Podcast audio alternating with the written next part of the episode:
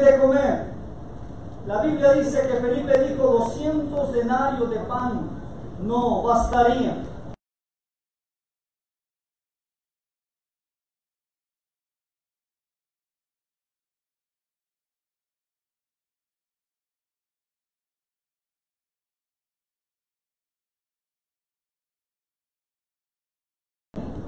A veces en las crisis de la vida sentimos que el mundo se nos viene encima, pero Dios ya lo sabe. Y Dios quiere vernos, aun en medio de la prueba, fortalecer nuestra fe. Porque Dios va delante de nosotros. Él sabe lo que tiene.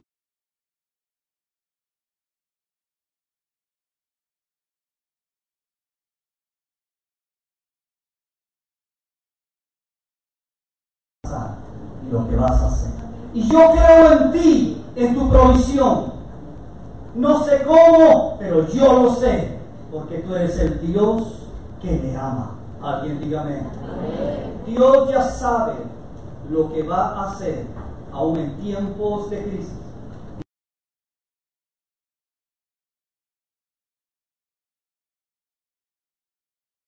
Como en medio de la crisis se levantó Pablo. ¿Por qué?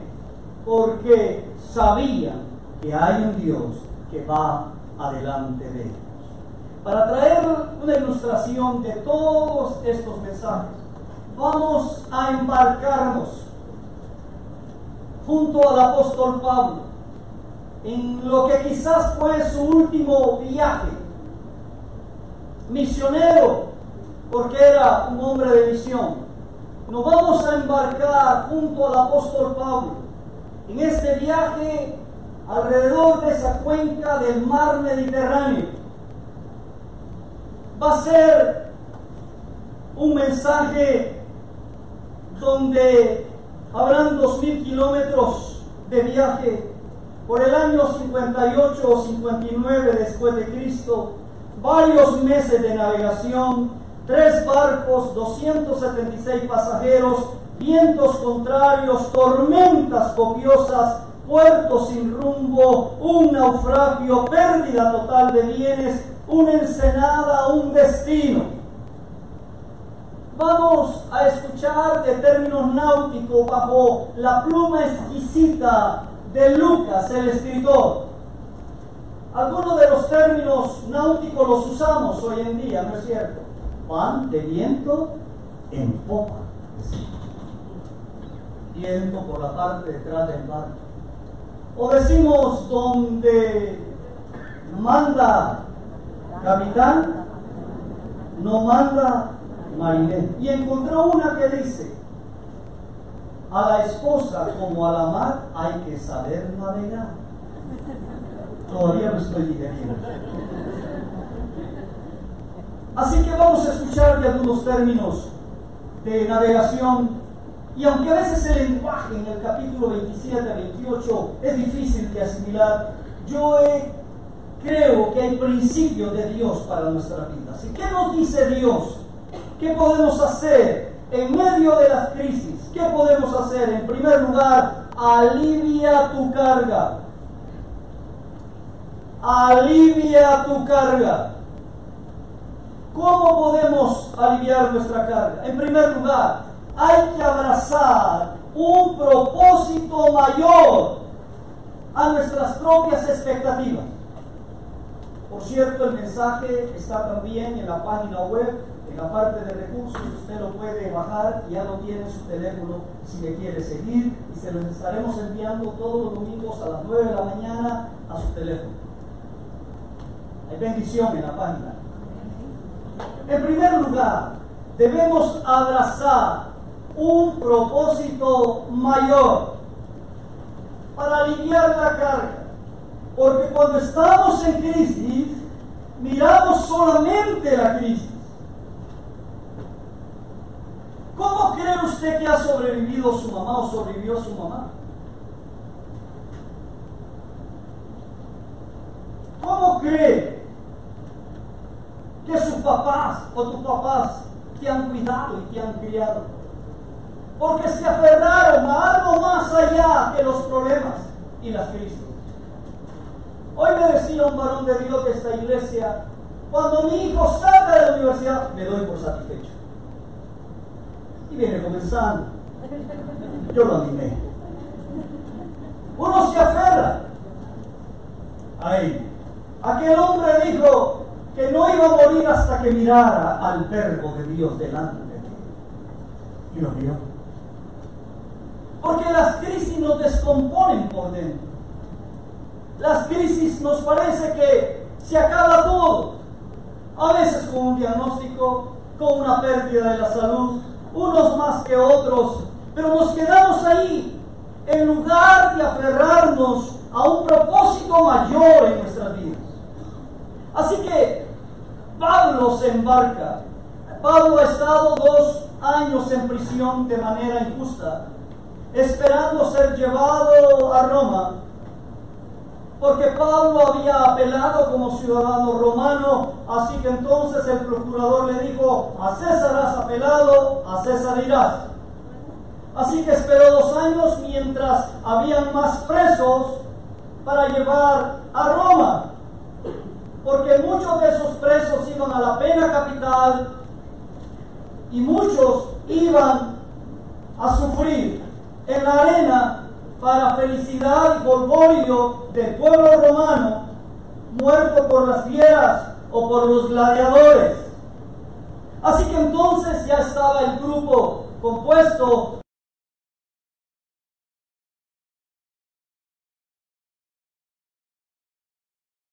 Cuando se decidió que habíamos de navegar para Italia.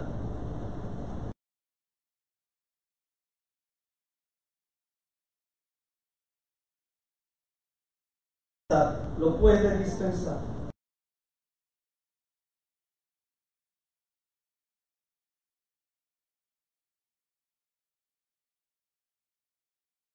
Romanos 15, 24. Esto es lo que les escribió a los romanos. Cuando vaya a España, ay digo Dios, ¿por qué Pablo no terminó de llegar a España? Cuando vaya a España, iré a vosotros, a los romanos, porque espero veros al pasar y ser encaminado allá por vosotros una vez que me haya gozado con... El cristianismo es un gozo permanente, hermanos. La iglesia es un gozo, es una alegría permanente. Para Pablo era un deleite estar entre los hermanos. Y él tenía el firme propósito de ir a Roma. Así que de pronto, en medio de las circunstancias y de la crisis que está viviendo este varón, este varón va a aquello de lo cual se había aferrado. La meta era llegar a Roma y pasar a España. Y dice el verso 1, entregaron a Pablo y a algunos otros presos o un centurión a un centurión llamado Julio de la compañía Augusta. Habían suficientes presos, era hora de partir. Están en Cesarea de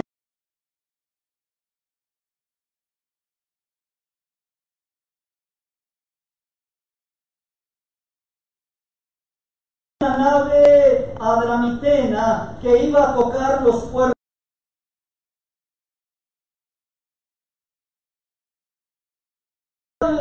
que está allí, él pudo ver.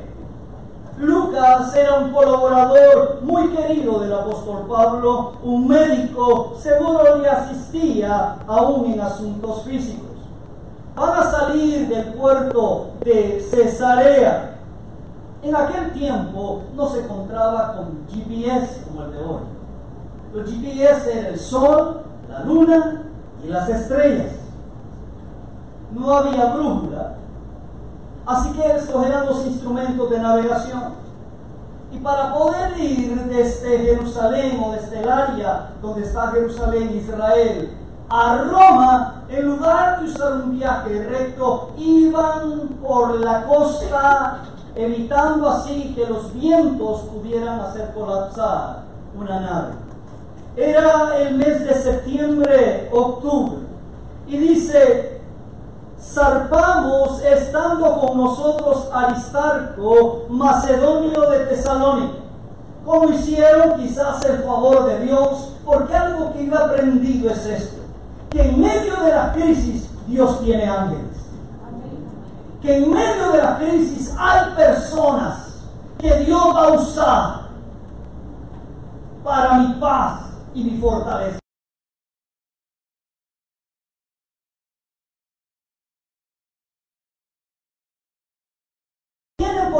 Con Él, pero van con Él. Uno debe apreciar a aquellas personas que nos aman en tiempo de crisis. Cuando uno está en una crisis relacional, solo mira a su adversario. En lugar de abrir los ojos y mirar a todos aquellos que te aman. Uno siente que la vida se nos va.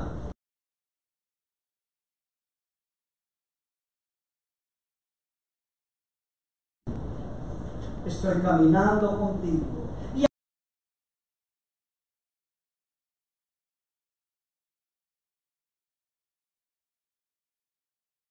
humanamente a Pablo el centurión le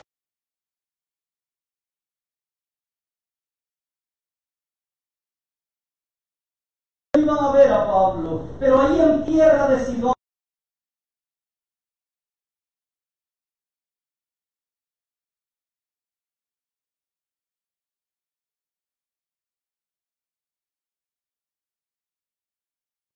en esta mañana, no estoy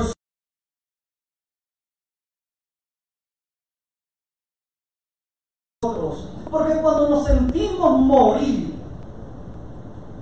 y solamente estamos escuchando nuestros propios pensamientos, hay que abrir nuestro corazón porque hay quienes nos aman.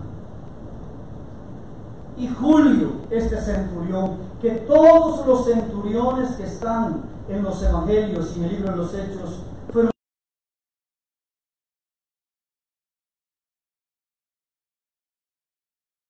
cuatro y haciéndonos a la vela desde ahí navegamos a Sotavento.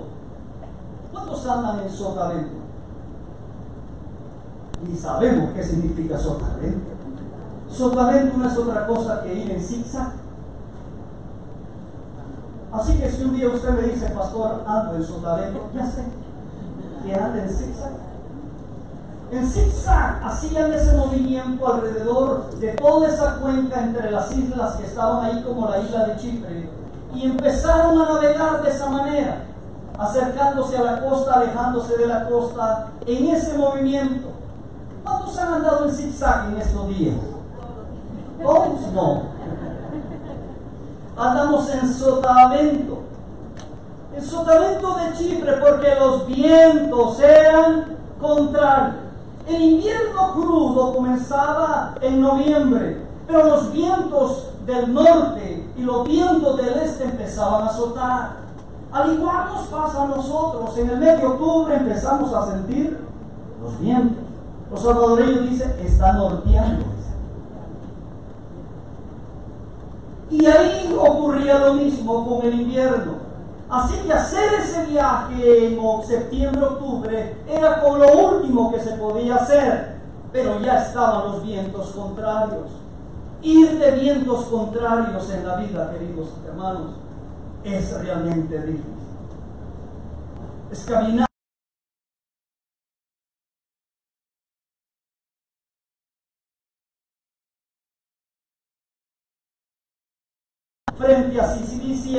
Y Panfilia, arribaron a Mira, ciudad de Licia. Y hallando allí el centurión una nave alejandrina que zarpaba para Italia, no se embarcó en ella.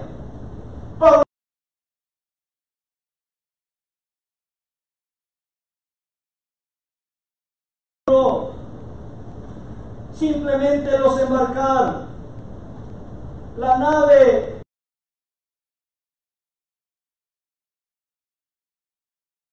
y esa gente decidió quedarse ahí.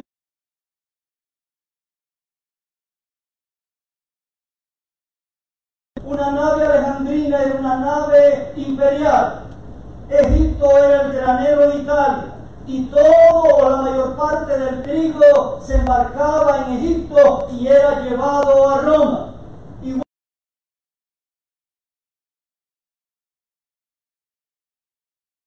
Una nave de gran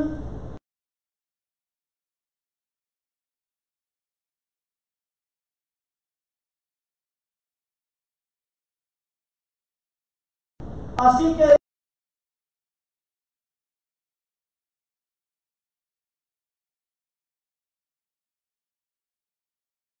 también la compañía que comparte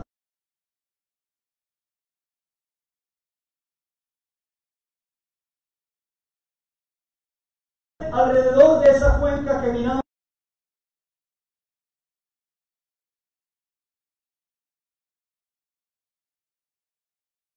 días porque el viento le será contrario.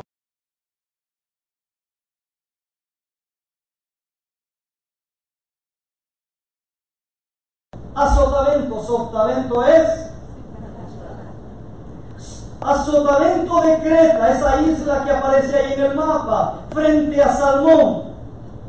Estaba la ciudad y costeándola, esa isla de Creta, con dificultad llegamos a un lugar que se llama Buenos Puertos, cerca del cual estaba la ciudad, la sede. Cuando andamos en un zigzag, debemos seguir navegando con esperanza de poder llegar a un puerto más seguro. Y llegar a un puerto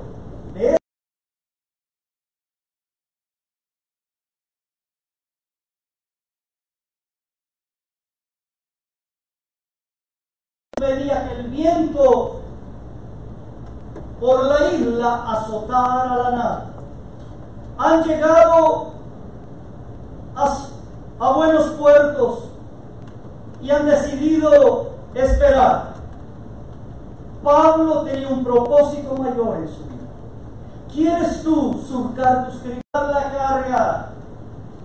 Jesús dijo, nadie se pone a construir una torre si antes no se sienta para ver los gastos. Eso nos hace seres humanos. Hay que pesar la carga. Estaban en buenos puertos, pero este puerto no estaba bien desarrollado y no había mucho cuidado para aquellos que se quedaban ahí. También estaban vulnerables a los vientos del sur. Y dice el verso 9, y habiendo pasado mucho tiempo y siendo ya peligrosa la navegación por haber pasado ya el ayuno, Pablo les amonestaba. Este es el predicador que siempre debe salir como un líder en medio de la crisis. El hombre de Dios, el varón de cada casa, como sacerdote, debe salir y empeñar su palabra y hablar en el nombre del Señor. Había pasado el día del ayuno, que es el Yom Kippur del pueblo de Israel, o el día de la expiación, un día al año obligatorio para cada judío ayunar y participar o recordar la expiación del pecado por el sumo sacerdote. Y estando, habiendo pasado este ayuno, el día de ayuno era entre septiembre y octubre, así que entonces Pablo viene y pregona y habla, pero no también de nuestras personas. El que está hablando sabe más que el centurión, quizás no mucho más que el timonel o el capitán, pero ha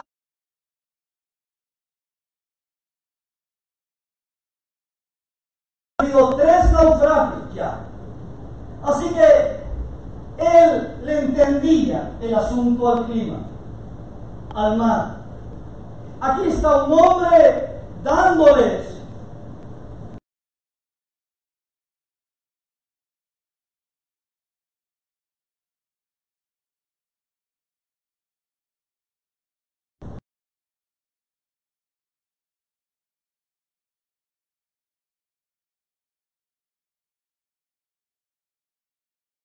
gritos sobrepasan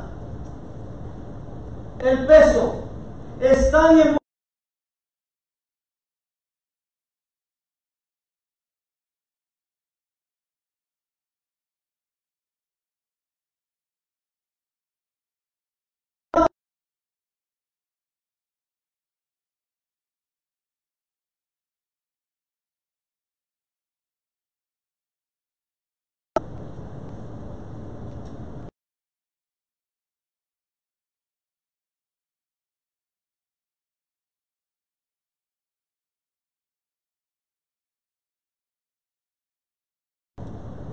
debe ser psiquiatra, psicólogo, mensaje que ahí lo estoy cocinando que se llama No todos los burros son burros. Porque si usted ha manejado burros entenderá realmente la necedad. Pero aquí está Pablo, con un sentido común de la vida.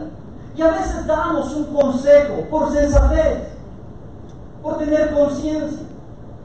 En un momento que nos movimos a este lugar de este auditorio, yo me emocioné, porque este lugar nos ha impedido crecer como iglesia numéricamente. Yo no sé, y nunca vamos a poder valorar nuestra iglesia hasta que salgamos de aquí.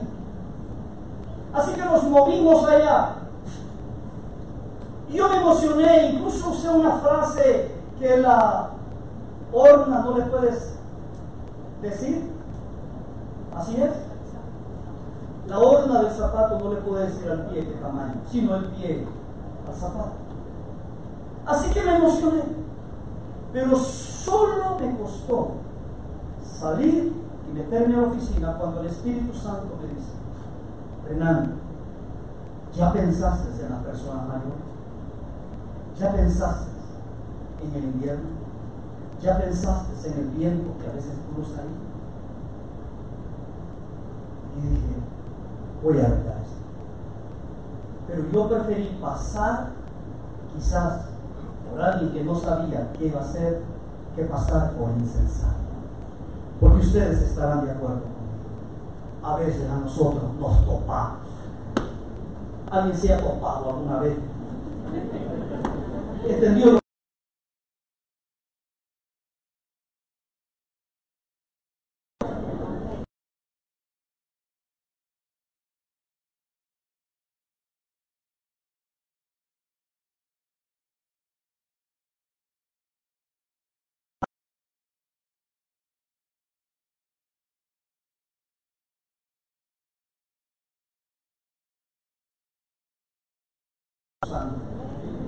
¿Por qué?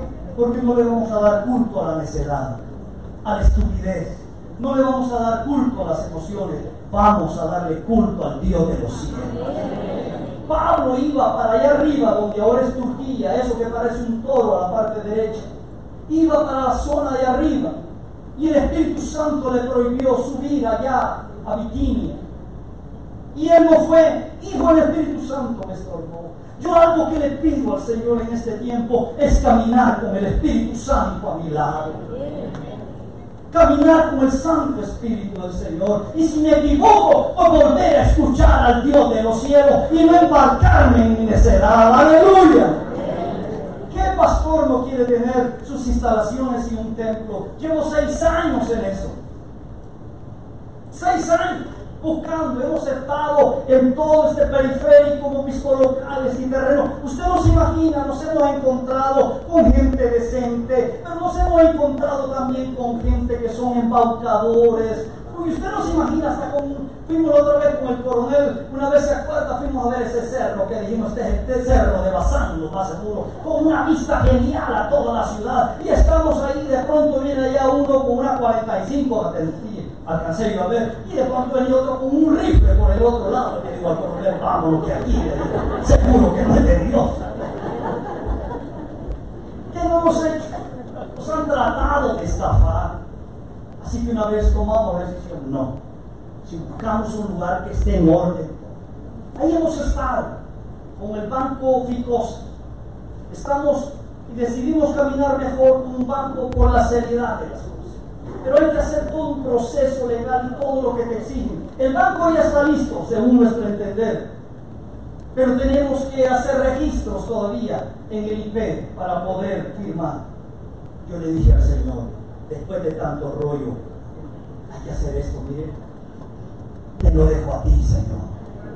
Yo no me voy a complicar. Mi iglesia no se va a ir porque estemos aquí un año, dos años más, digo yo. ¿Alguien dice amén? Así que hay que mejor, en lugar de correr, es mejor caminar.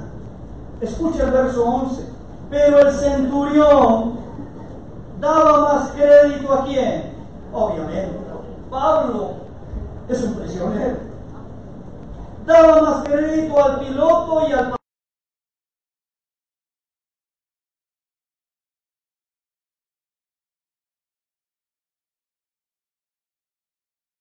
invernal, la mayoría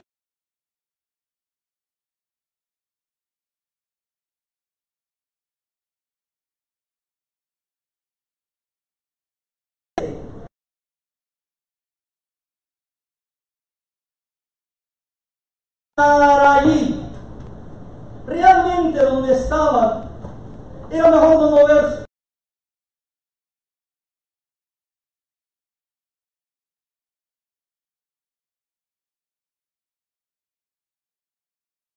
No es satisficio, estaban incómodos. Pero la mayoría, mire que no siempre la mayoría tiene la razón. Así que la iglesia del Señor no puede ser guiada en democracia. Lo siento. Porque si aún con democracia no va mal,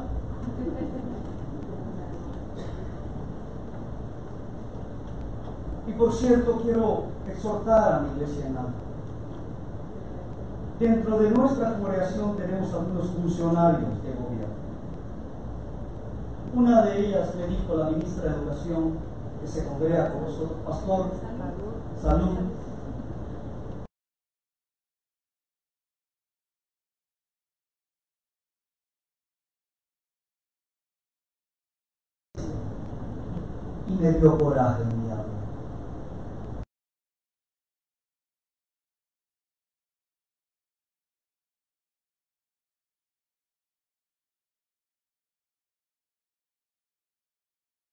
Hermanos en la fe.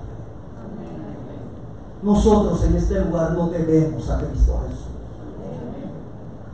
Y si hay un hombre o una mujer en el gobierno que no buscó, sino que lo llamaron, y que está allí ahorrándole dinero al pueblo hondureño, vamos a bendecirlo.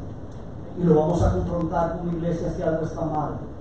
Pero yo quiero decirle a mi iglesia, a la casa del Padre, somos hermanos en Cristo Jesús. Y que aquí no es el valor del sentido de la mayoría lo que vale, aquí lo que vale es el Espíritu Santo y su palabra. Y es a donde Dios quiere guiarnos. Y si Dios pudo usar a un Daniel en medio de un imperio nefasto, idólatra, como era Babilonia, y usó en tres periodos, ¿por qué no vamos a creer que hombres y mujeres que trabajan en el gobierno y hacen las cosas bien para Dios, ¿por qué no lo vamos a bendecir en el nombre de Jesús?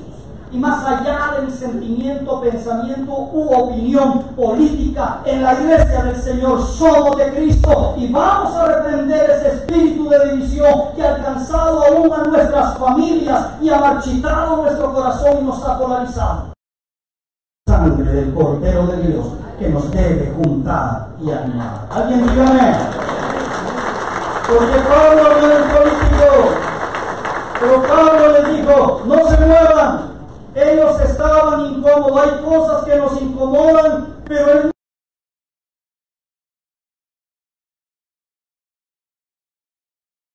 impresionar quizás o para sentirse un poco más holgado, pero hay mejor momento de quedarse y estar allí. Porque no da la comida. Hombre, porque tenemos sentido común. Porque podemos darle lectura a lo que está alrededor.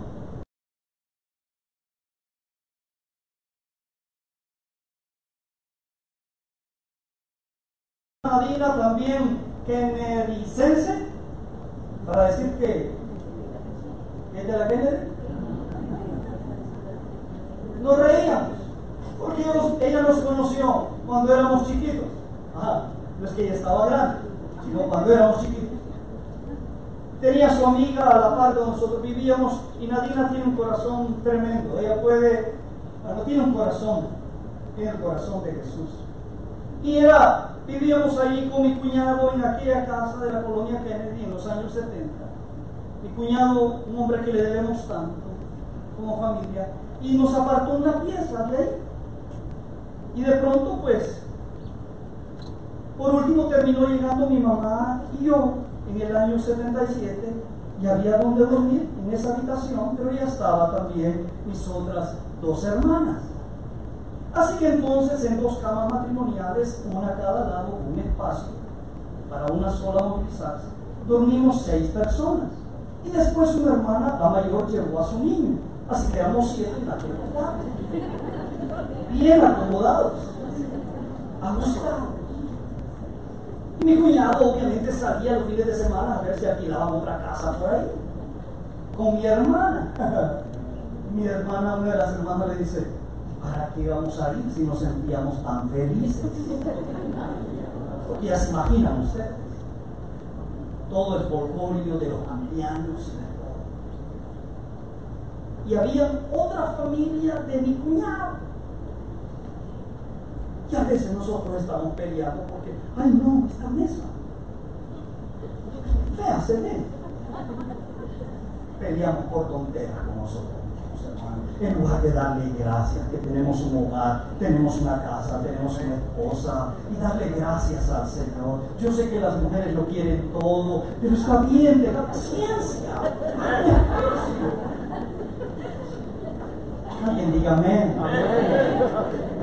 Algunos muchachos se pasan quejando de esto y de otro. Mire, lo que les vi un video y es real. La señora le iba reclamando a él y de pronto dice, dame tu celular y el cipote iba manejando. El cipote se baja del carro en mero tráfico de México y está el puente y se tira del puente. Y sale la mamá y usted mira todo el padre por un celular. ¿A dónde nos quieren llevar? A veces estamos incómodos, pero es mejor pasar el invierno ahí que enfrentar los vientos que están por delante. Será un viaje este mensaje, lo sé, pero algo Dios ya le habló a usted. Pablo aprendió a tomar un pensamiento mayor en su si usted lee Corintios encontrará todo lo que este hombre vivió y sufrió. Pero hay un pensamiento mayor. Debo de predicar a Cristo Jesús. Me cuenta del padre de Rick Warren, uno de los grandes escritores de nuestra época, que su papá estaba muriendo, estaba en el hospital agonizando y le decía a su hijo, uno más para ti.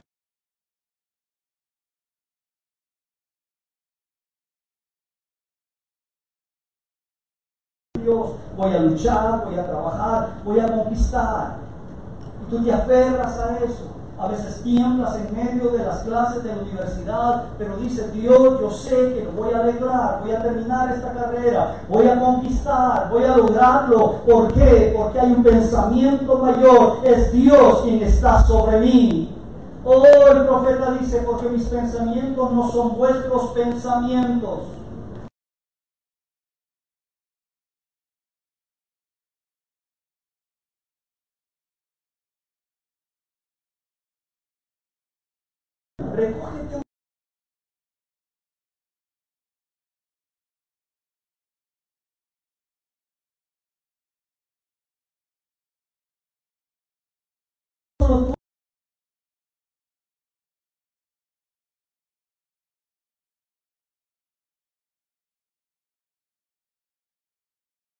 Porque estamos corriendo en lugar de caminar. Estamos explotando por dentro en exigencias que no es el momento. Has estado zigzag.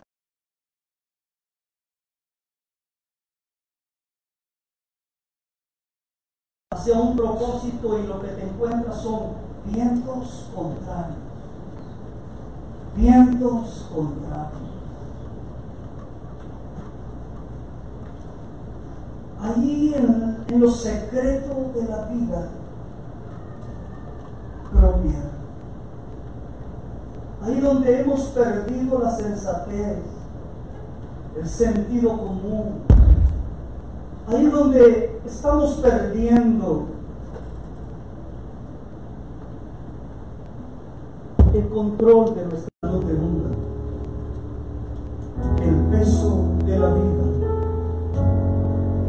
de las circunstancias es el Señor para tomar su mano.